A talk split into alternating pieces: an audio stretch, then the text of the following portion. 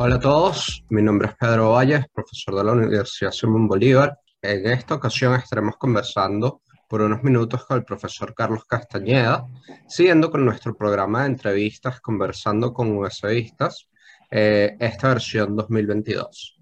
Es importante acotar que este video y audio lo podrán encontrar en todas nuestras redes sociales, Instagram, YouTube, Facebook, Twitter, LinkedIn, así como también en formato podcast en las plataformas Spotify, Google Podcast o donde ustedes vean eh, sus podcasts regularmente. Terminando con este momento de publicidad, voy a dar una pequeña introducción a nuestro invitado. Eh, nació en Yaracuy en agosto de 1985, se graduó de, de, abogado en la Universidad de Carabobo en 2008. En el año 2010 comienza a dictar cursos de sociales en la Universidad Simón Bolívar eh, como profesor contratado eh, por, el, eh, por el Departamento de Ciencias Sociales.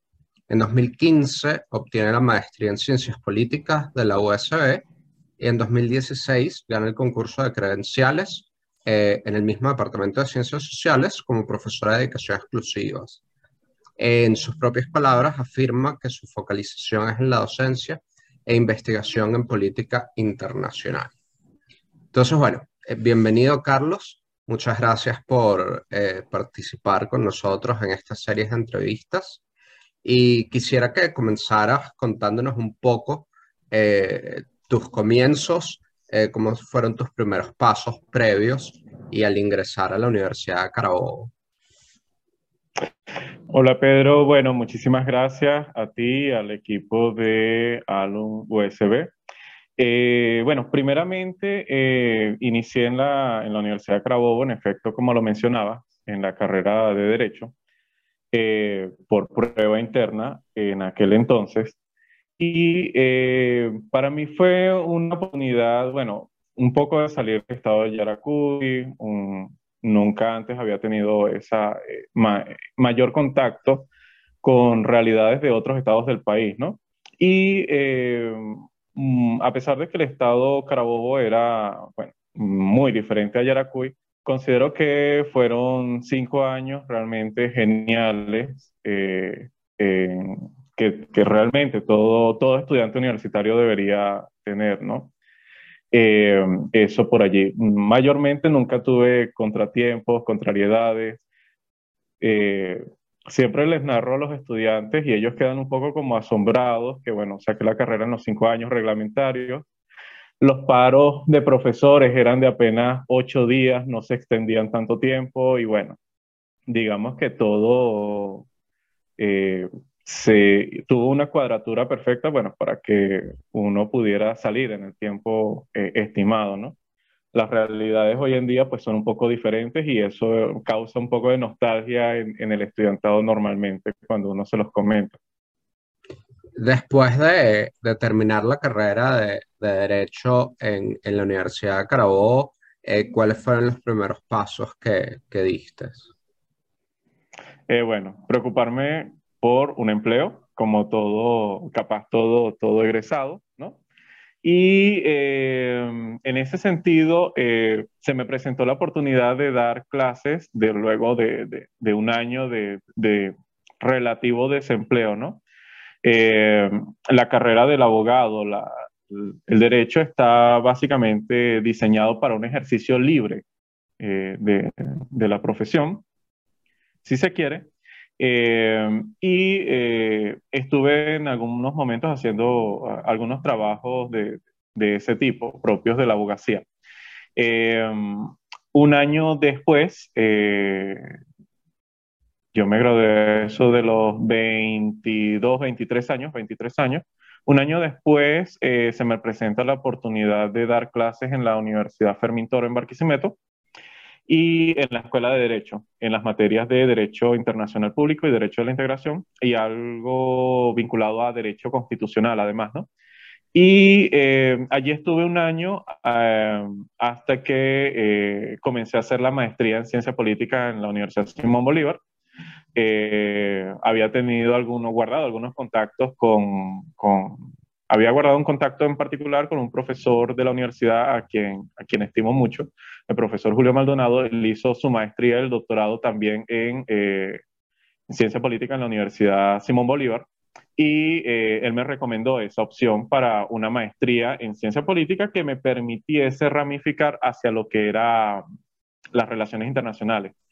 Mayormente, eh, la Carabobo ofertaba una maestría en estudios políticos y del gobierno, pero era algo más vinculado a otra área que no me gustaría, como eran las políticas públicas, por ejemplo.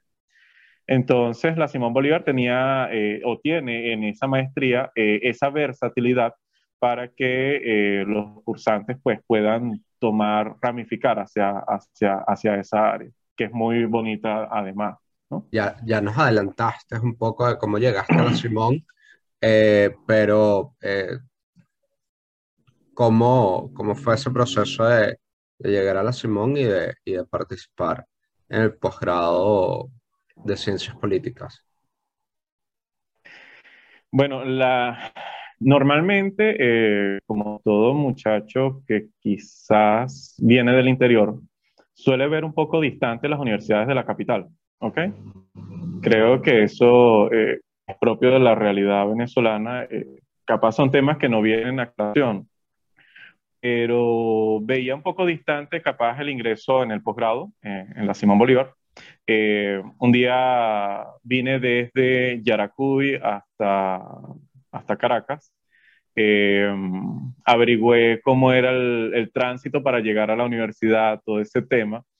Eh, me dijeron en algún momento una prima que estudiaba ingeniería eléctrica o electricista, dice la titulación oficial, ¿no? Eh, que se podía tomar un autobús desde un sitio llamado Bellas Artes, ¿no? Eh, y eh, bueno, así lo hice, así me quedé, hice la cola, identifiqué el autobús, lo abordé en aquel momento y nada, llegué a la Simón Bolívar. la tesis de maestría, que ya yo, el tema lo había escogido en el 2013, si mal no recuerdo, y vengo a defender tesis, en presentar tesis en el 2014 con las correcciones respectivas un jurado que hizo corrección de forma y otro jurado corrección de fondo, es decir, la tesis en 60 días era otra tesis completamente distinta. Eso es otra de las cosas que también recuerdo, eh, ya con cariño a estas alturas de la vida. Este, eh, la tesis eh, se basó concretamente en el asunto de la acción humanitaria en Haití.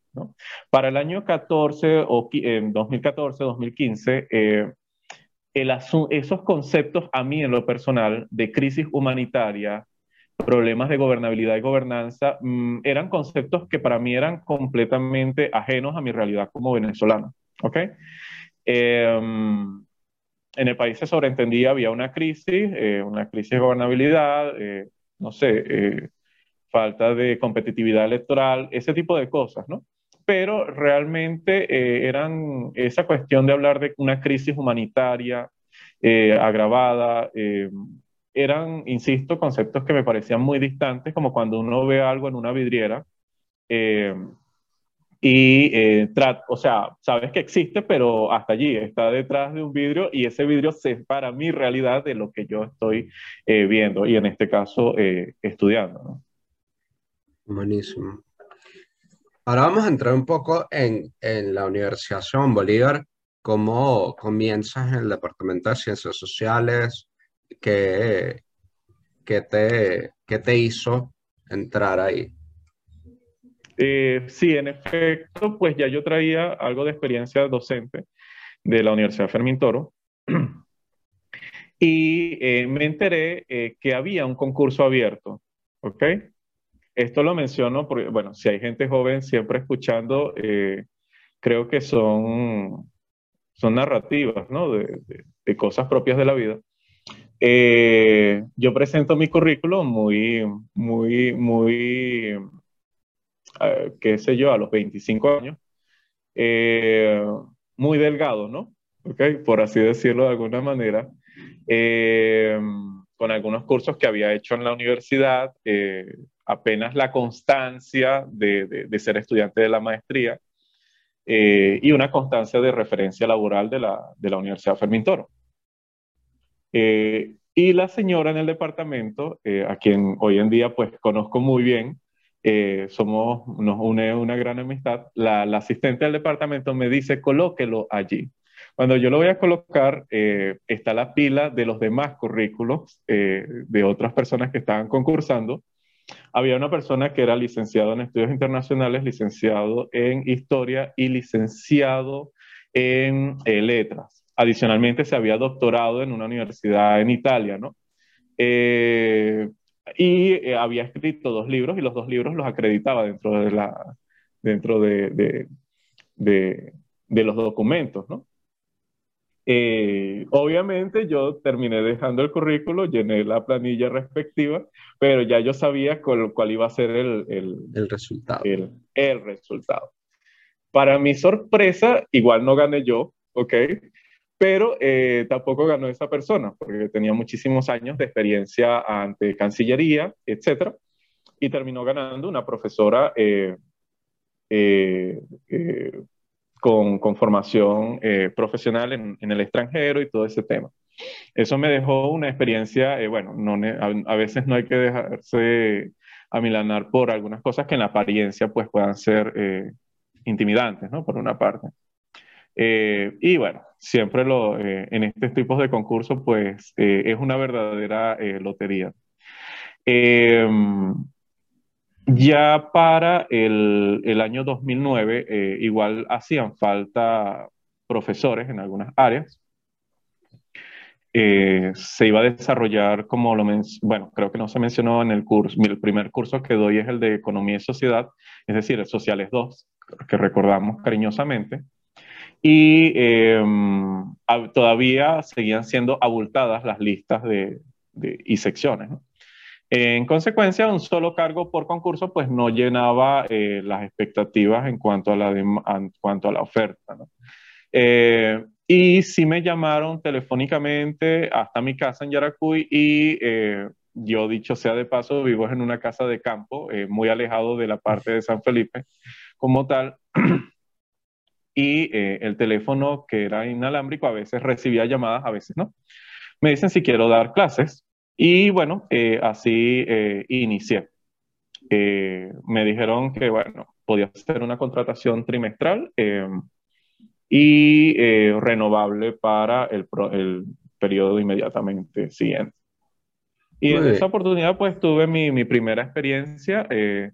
En derecho, tú das clases anualmente. Es decir, así el profesor te, te, te, traiga, te caiga mal, pues bueno, te lo aguantas un año, así el estudiante sea malo, te lo aguantas un año. Acá no, acá el régimen era completamente eh, acelerado y la dinámica del mundo se circunscribe es a 12 semanas. Sí, ahora quiero que me cuentes un poco de esa experiencia porque ya como tú estás adelantando, es una experiencia bastante distinta a la experiencia que puedes tener en, en, derecho.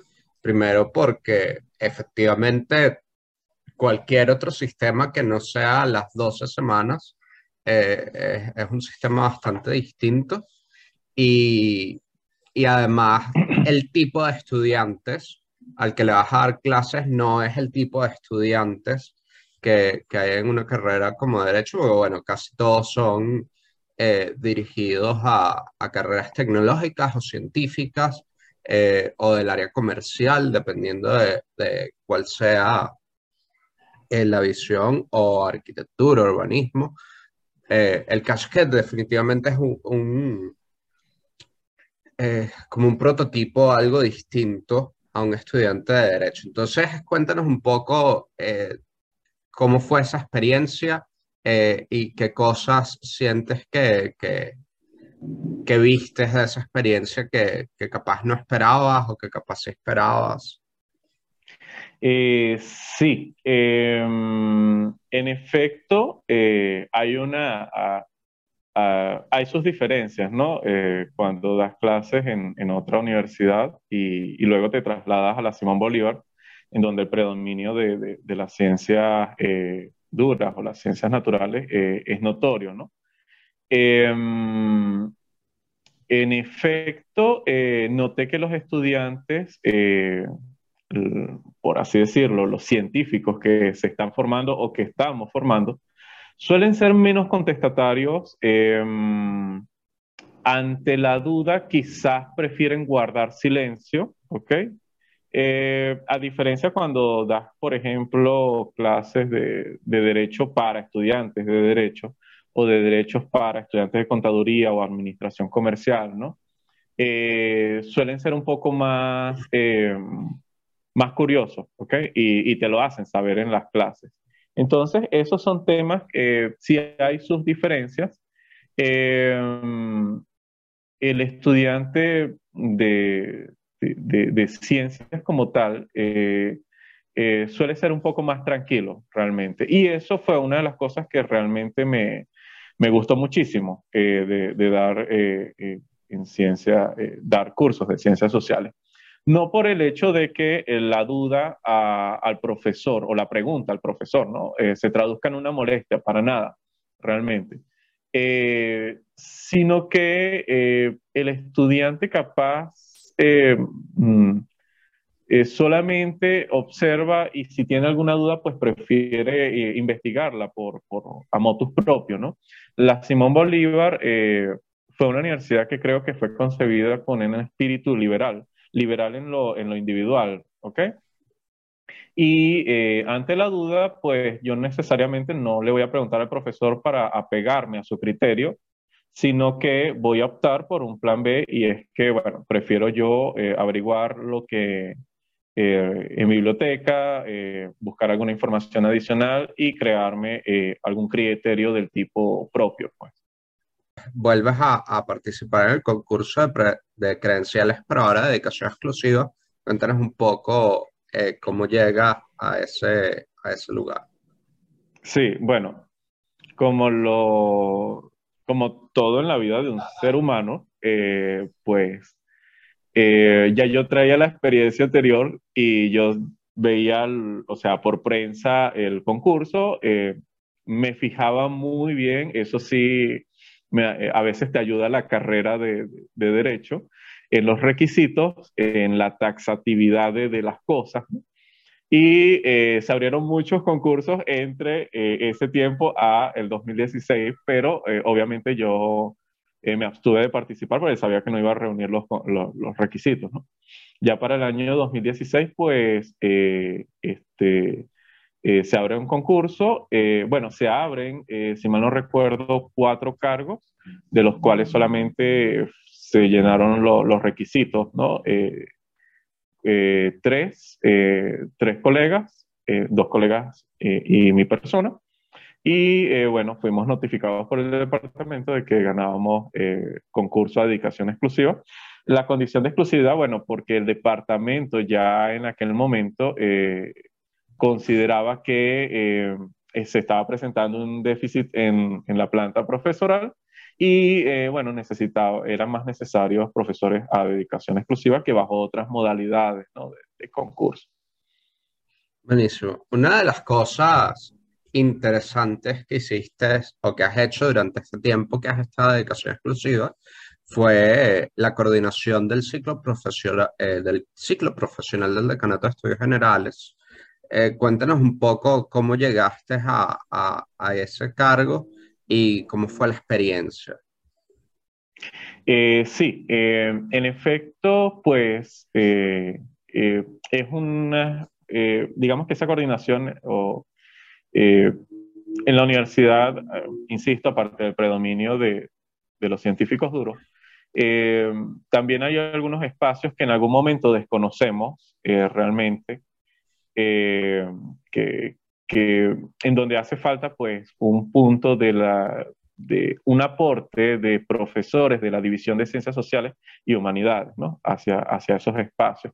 Y eh, en efecto fue eh, la coordinación de, eh, de ciclo profesional, un espacio. La profesora anterior, si mal no recuerdo, la profesora Sandra, se me olvidó ahorita el, el apellido, era del, de, ella era bióloga y creo que estaba escrita al Departamento de Estudios Ambientales. Todo esto si la memoria no me falla. sin embargo, pues era un espacio que quedaba allí, digamos que vacante. Presenté mi postulación eh, cuando vi que por correos masivos de los profesores, pues llegó el, llamado al cargo. Y bueno, eh, tuve mi, entrevista en el decanato de, eh, estudios generales. En efecto, me entrevisté con la profesora Lidia Pujol y bueno, nada, le di mis impresiones sobre el cargo. También hice muchas preguntas realmente, ¿no? y bueno, eh, al tiempo fue, fue notificado de eh, la designación por el rector Planchar. ¿Y cómo fue la experiencia de ser coordinador? Eh, Mira, es algo, bueno, en efecto te quita mucho tiempo en, en otras actividades, pero es algo que pone a prueba tu capacidad de innovar, ¿ok? Si no hay sistema, por ejemplo, ¿qué podemos hacer?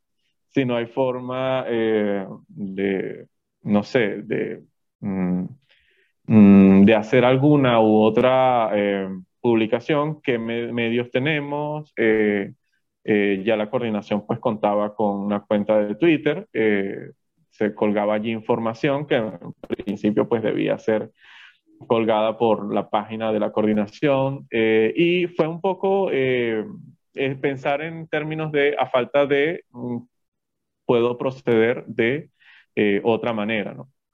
Entonces, eh, eso creo que es un eh, ejercicio cerebral, por así decirlo. pero siempre, lógicamente, al finalizar la, el día, siempre había un cansancio, ¿no? Pero sí, fue una experiencia eh, muy bonita, te permite además vincularte con otra, yo que vengo de ciencias sociales, un departamento que, capaz es como muy aislado dentro de la universidad, pues eh, me permitió vincularme con jefes de departamentos eh, de otras áreas, de otras divisiones. Y hasta del litoral, en algún momento, pues se, dictaban algunos cursos en la sede del litoral.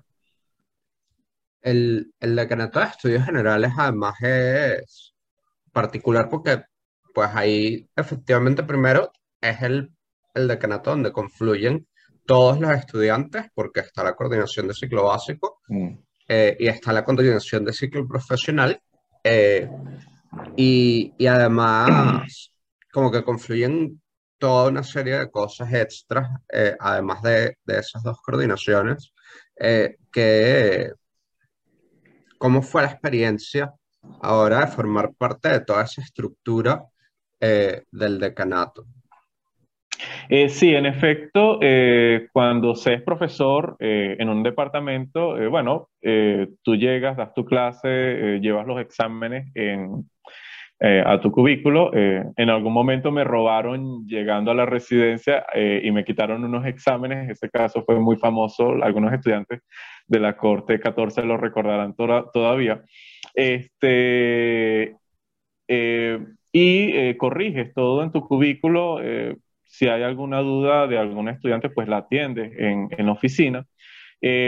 y si hubo como un cambio, luego pasar a una coordinación en donde tienes un amigo, un compañero de, de trabajo, una amiga asistente, eh, donde al frente pues tienes otra oficina de, de, colegas que con el tiempo pues se van haciendo tus amigos eh, y eh, pasar a ser miembro de un consejo este, de decanato, ¿no? donde las decisiones son colegiadas. Entonces, sí implicaba un poco, bueno, el predominio de esa, de, de, esa individualidad en el ejercicio de algunas funciones, de algunos trabajos, pero algún momento eh, como la colectivización, si es que existe el término, de, eh, de em, del, del, trabajo en, grupo. Y pensándolo en términos de, de lo que es ahorita eh, el, el decreto de estudios generales, eh, en términos a cara al futuro, ¿qué, piensas acerca del decanato, que, acerca de su forma, acerca de la labor que realiza. Tiene, eh, bueno, el decanato de estudios generales y cuando digo el decanato no, no me refiero a una oficina en particular, sino en toda la estructura que apoya. Eh, allí está, por ejemplo, la coordinación de formación general que tiene eh, ramificación hacia la sede litoral. Eso es, eso es un aspecto que incluso muchos colegas profesores pues desconocen, ¿no? Eh, pienso que tiene una gran tarea de cara al futuro, de cara a los nuevos ingresos de estudiantes que van a nutrir la, la plantilla estudiantil de la, de la, universidad, ¿no? Y al mismo tiempo, pues también tiene una, eh, por así decirlo, una responsabilidad enorme porque esos mismos estudiantes, pues, aspirarán, lógicamente, eh, la obtención de un título, la obtención de, eh, el, eh, el, desempeño de algunas actividades políticas dentro de la universidad. Y pienso que eh, es un decanato sinceramente muy medular, muy neurálgico dentro de, de, lo que es el funcionamiento de la universidad realmente. ¿Cómo, cómo definirías tú al alumno USBista? Mira, eh, bueno, el estudiante eh, eh, USBista, em, la palabra alumno, sin ánimos de, sonar antipático, ¿no? Mucho menos contigo, pero este, significa algo, el A, carente de lumno o de luz, ¿no? realmente el, el, estudiante USBista, pues, tiene muchas bondades, realmente uno los puede mucha creatividad cuando se lo proponen, ¿ok? Eh, a ver, eh, esa creatividad les permite ser ingeniosos en la resolución de los problemas eh, académicos, realmente. y les permite muchas veces ir, ir más allá y no presentar un trabajo, por ejemplo, en materia de estudios generales, un trabajo final o un ensayo final o un trabajo de cierre de curso, que sea mm, monótono o que diga algo que ya previamente eh, has leído o conocido, ¿no?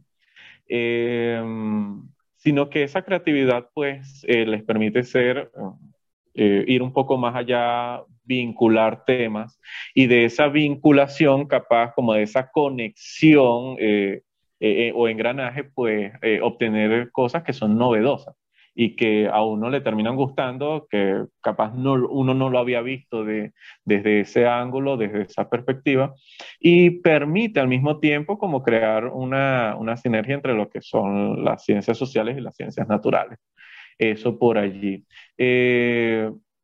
el estudiante USBista eh, realmente eh, es un poco eh, dado al trabajo individual cuando así debe ser, pero al mismo tiempo uno oye que y suelo tener muchísimos contactos con los estudiantes realmente.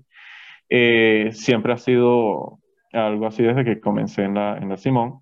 Eh, el asunto de, bueno, vamos a ponernos a estudiar, eh, tú en este extremo de la mesa, yo acá, eh, pero bueno, vamos a desarrollar el mismo ejercicio, muy desde lo individual, pero cuando me tranco allí, bueno, con, ¿qué parte, qué resultado te dio en tal parte, ¿no? Entonces, siempre hay un punto de, insisto, vinculación o de engranaje, ¿no? De, del trabajo de ellos.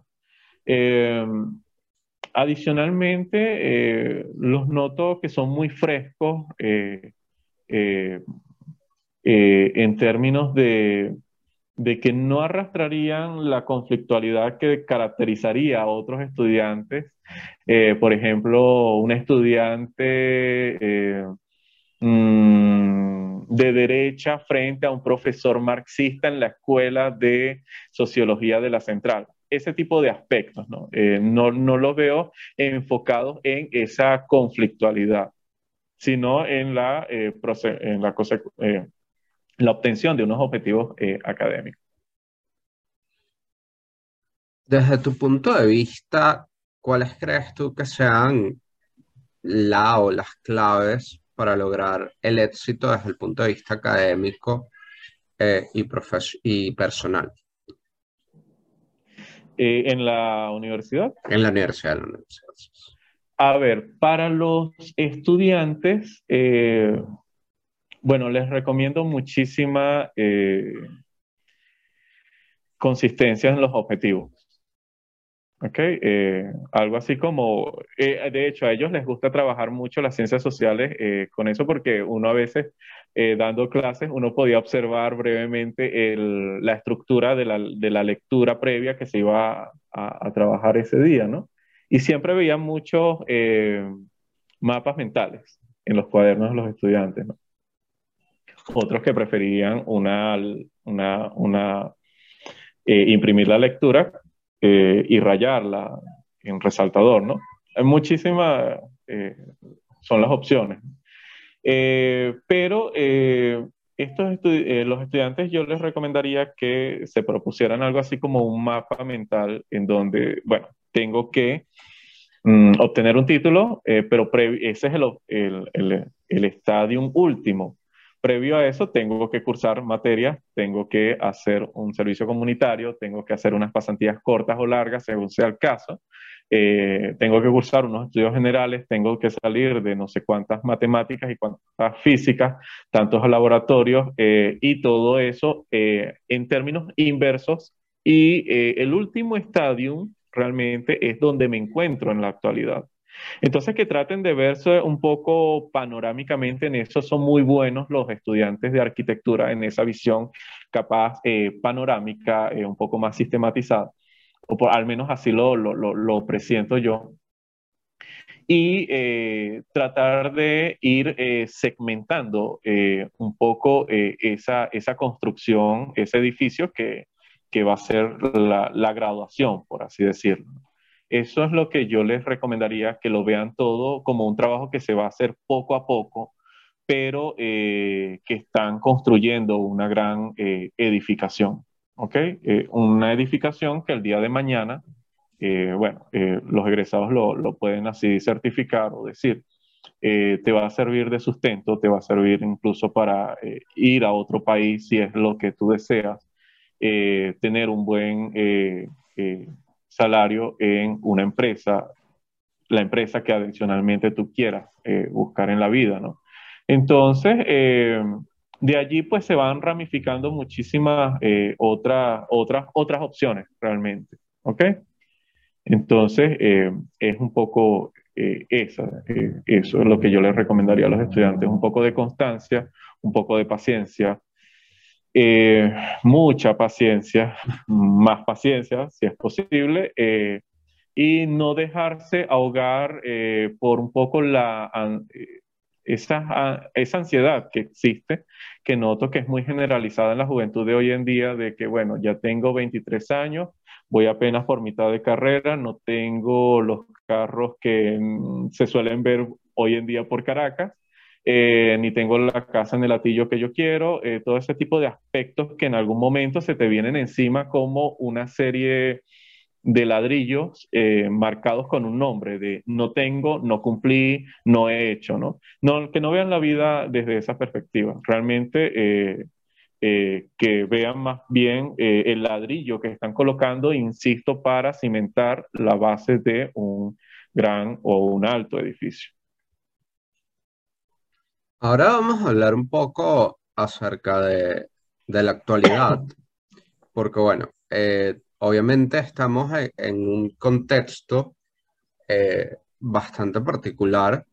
Eh, ¿qué cambios crees tú que, que han sucedido y que deberían suceder en términos de, de enfrentarnos a esta nueva era en la cual tenemos educación a distancia casi que accidentalmente, pero que, es parte de la adaptación que hemos tenido que hacer. Eh, sí, en efecto, eh, el primer eh, curso que, que, yo dicté bajo la modalidad completamente a distancia, sí fue un cambio enorme pero eh, bueno, no sé, cada texto dentro de su contexto, ¿no? Eh, la primera vez que yo dicto un curso de estas características, eh, en el lenguaje igual, en la, en la, Simón Bolívar somos tan peculiares que tenemos hasta nuestro propio lenguaje, ¿no? Eh, en términos de TDD, de las tecnologías digitales eh, disponibles, eh, debemos recordar que eh, se da en un contexto en donde habíamos finalizado clases en un mes 3 de un año que ya no, ni recuerdo realmente, creo que fue el, 2010, el 2020, ¿sí? y eh, a partir de allí, bueno, se produce una parálisis de las actividades docentes, ¿no? En la consecución de algunos laboratorios en la universidad, que bueno, fue, creo que no se pudieron retomar, todo ese tipo de temas. y se inicia como una especie de micro intensivo en un junio-julio de ese mismo año, un poco para avanzar en algo, ¿no? Eh, ¿Por qué digo que cada texto en su contexto? Si bien es cierto, era algo novedoso de las clases eh, a distancia, también había la, eh, como una ansiedad represada por parte de los estudiantes de participar en las clases, sea la modalidad que sea, pero deme, por favor, clases, ¿no? Eh, entonces, eh, recuerdo eh, el primer curso que di fue un estudio general que yo le, comenté a mi jefe del departamento, era el profesor Eduardo Lecuna, mira, el curso que yo puedo articular más rap de forma más rápida y bajo modalidad a distancia, con videos que yo sé que existen en, en, en YouTube, etcétera, es este curso, el de Derecho Internacional y Naciones Unidas. Ok.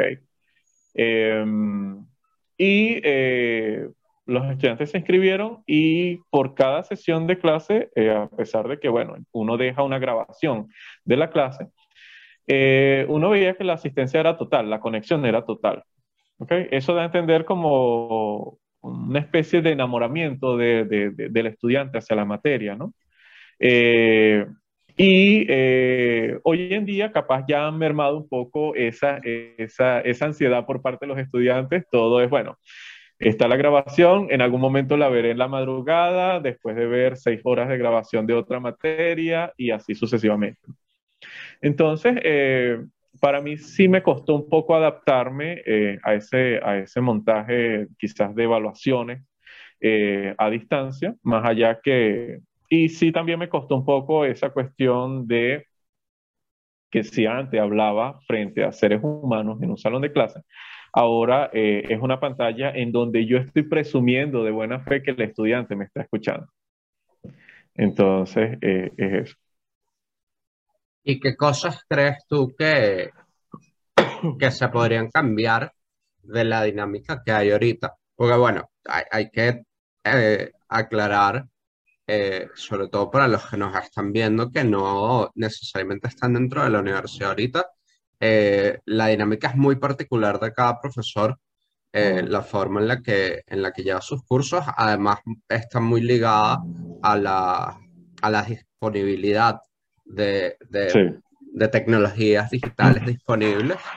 Eh, entonces, ¿qué, ¿qué, cosas crees tú que, que, bueno, que se podrían cambiar un poco o que se podría mejorar dentro del sistema eh, para hacerlo capaz un poco más... Eh, bueno, eh, sí, pienso que, bueno, a mí me encantaría, pues, por ejemplo, em, el Internet me abandonó a mí de en la casa desde em, septiembre del año pasado. Todo ha sido siempre datos, ¿ok? Eh, en el celular, eh, por ejemplo, me gustaría que, bueno, poder capaz subir a la universidad y desde mi oficina dar clases, ¿no? Hablando justamente de, construcción, o mejor dicho, de reconstrucción, eh, capaz, claramente estamos en, un momento coyuntural en el que probablemente hay que, que pensar un poco en la reconstrucción eh, de las universidades, no solamente de, la Simón Bolívar, sino en general del sistema universitario eh, del país. ¿Cuáles crees tú que podrían ser caminos a seguir para, para esta reconstrucción, en particular de la Universidad Simón Bolívar, eh, pero que, que, podrían servir en general para, para todas las universidades? Sí, creo que em, es, una pregunta bastante eh, eh, prospectiva, bastante interesante además. Eh, creo que esa, no voy a decir que es como el personaje este mitológico que carga al mundo, ¿no? sobre todo después de haber cargado ya de, de varios años de servicio, pero eso se responde, Pedro, con un poco con lo que hemos visto ya en la Universidad Simón Bolívar. Hay profesores, y voy directamente al grano, eh, jubilados, pero que siguen dando clases. El proceso de reconstrucción, bueno, va a pasar por lo que ya tenemos, insisto, mientras que construimos lo que queremos, ¿no? las nuevas generaciones de profesores universitarios. Eh, y los profesores jubilados, pues, son eh, una piedra bastante medular en ese sentido. Eh, creo que lo son en la actualidad, eh, creo que han dado muchísimos años de, vida, eh, de, servicio a, la docencia universitaria, a la investigación y a la extensión, no solamente a dictar, al dictado de clases en, un aula, pero lo siguen siendo en la actualidad. Entonces, uno, pienso yo que uno de los aspectos principales es, insisto, el apoyarnos de profesores jubilados, ¿no?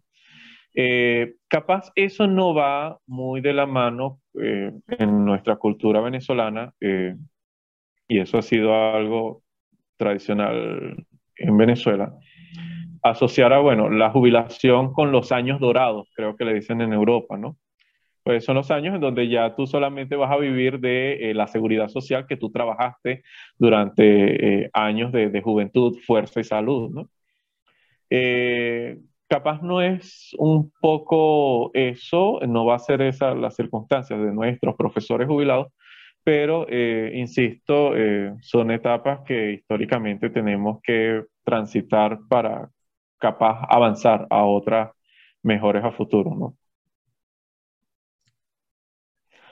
Una de las cosas de las que se habla muchas veces cuando hay estas discusiones acerca de del rol del profesor en la universidad es que eh, nosotros en teoría debemos concentrarnos en tres ámbitos, que es la docencia, la investigación y la extensión, y muchas veces eh, está como que la visión que lo importante es la docencia y están las otras dos eh, como a un ladito ahí para lo que mm. sobre.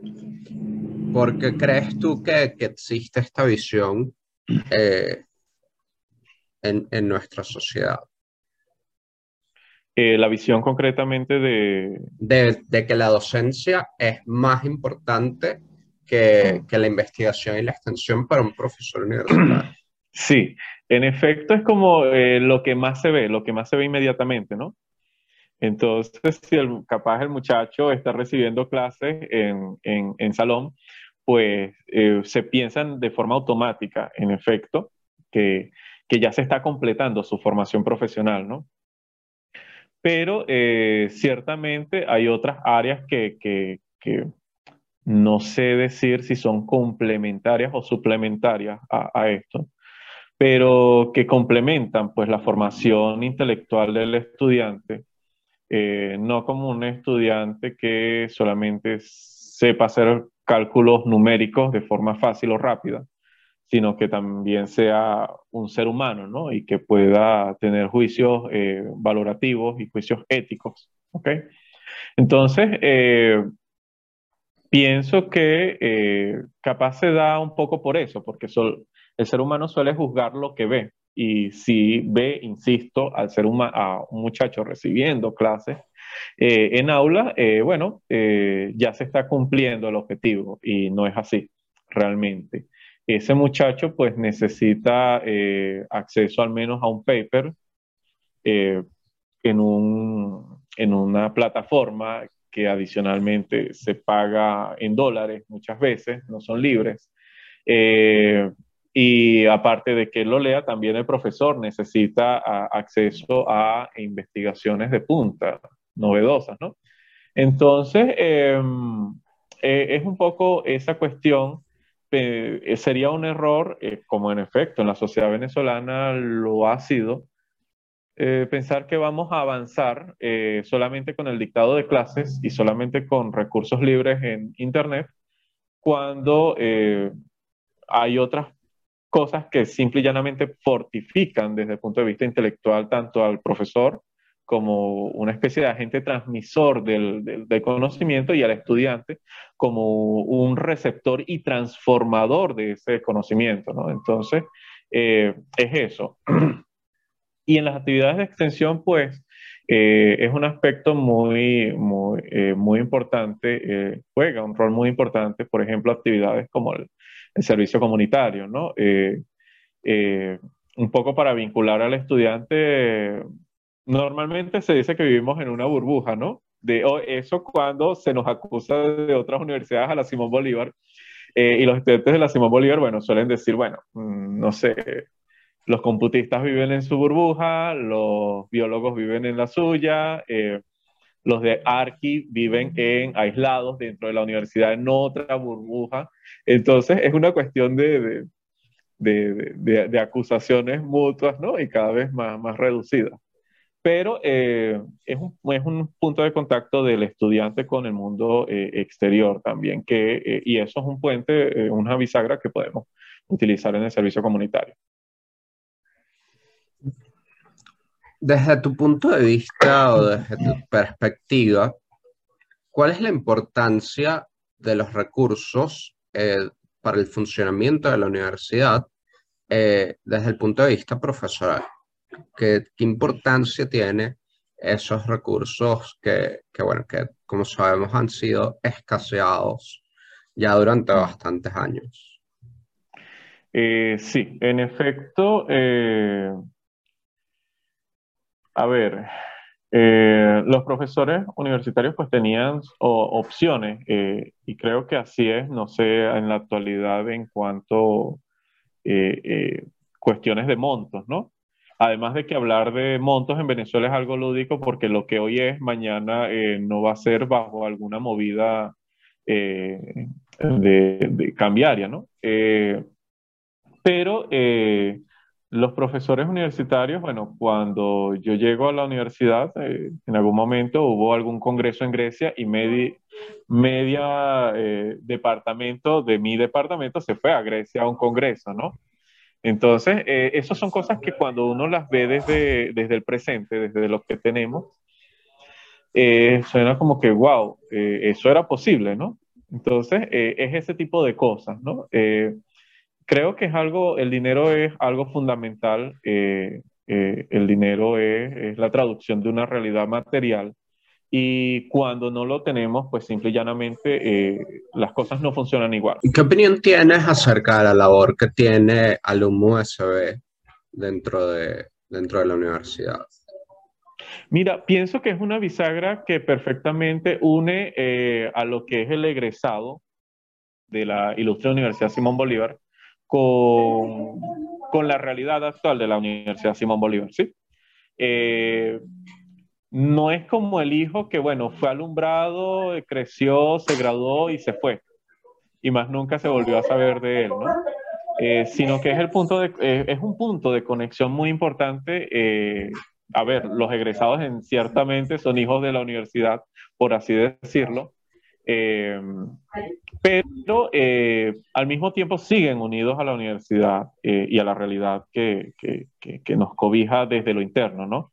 ¿Hay alguna enseñanza, recomendación, tip general que, que, le pudieras dar a, a, los estudiantes o a los recién graduados o en general a, a cualquiera de nuestros seguidores que te parece interesante?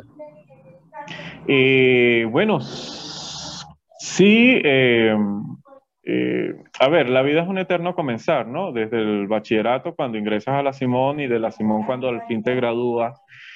un consejo, bueno, básicamente mm, ser pacientes, ¿ok? Nuestra cultura no privilegia mucho la, la paciencia en términos de la construcción lenta, sino en la rapidez de las cosas, ¿no? Las culturas este, asiáticas privilegian eso mucho más. Eh, China será una hegemonía, eh, pero se irá construyendo poco a poco. Eh, y Japón, Corea del Sur, los tigres asiáticos serán países importantes que en algún momento rivalicen con China, pero es algo que, que vamos a ir construyendo muy lentamente. ¿Hay algún lugar dentro de la Simón Bolívar que dirías que es tu lugar favorito? Mira, eh, bueno, eh, cuando yo llego a la Simón Bolívar, eh, bueno, te puedo decir, a mi mamá, a mi hermana, a mi sobrino, a mi papá, a todos ellos, los anteriormente, espero que siga siendo así en términos de acceso, les daba un recorrido por el rectorado. Y mi mamá, que siempre ha tenido vivero, ha tenido plantas, pues eh, ese tipo de cosas le gusta, ¿no? Buenísimo. Entonces, bueno, en nombre del humo USB, eh, de los USBistas eh, y en términos generales, pues, de Venezuela incluso, te quiero agradecer por todo el trabajo y toda la dedicación que has tenido durante todos estos años y que todavía sigues teniendo para la universidad. entonces, bueno, eh, lo que nos quieras decir para despedirte eh, de esta entrevista. Bueno, nada, eh, realmente el, honor y la gratitud es, mía, realmente. la Simón Bolívar es un, fue un espacio académico que me permitió crearme como profesor. Capaz algo que en otra universidad no, no, no hubiese podido realmente. eso es algo que agradezco y sobre todo gracias a Alum USB por, bueno, eh, todas las actividades que hacen en el mantenimiento y la sostenibilidad de las actividades de profesores, laboratorios y de estudiantes realmente. Entonces, bueno, muchas gracias además a todos los que nos están viendo, los que, eh, o los que nos escucharon en esta entrevista. Eh, si tienen alguna sugerencia de USBistas que les gustaría escuchar, en este espacio de Conversando con USBistas, lo pueden compartir a través de nuestras redes sociales eh, o en nuestro correo electrónico entrevistas.usb.org. Y bueno, de nuevo muchas gracias Carlos por la entrevista y por todo el trabajo que has tenido durante todos estos años. Y, y bueno, muchas gracias a, los que eh, vieron esta entrevista. Gracias por escuchar Conversando con USBistas. ¿Sabías que el 80% de nuestros ingresos provienen de donaciones recurrentes? Únete ya a los más de 160 donantes que mes a mes aportan su granito de arena para que nuestros profesores, alumnos, biblioteca, laboratorios y el espacio físico mantengan esa calidad que caracteriza a nuestra universidad. Dona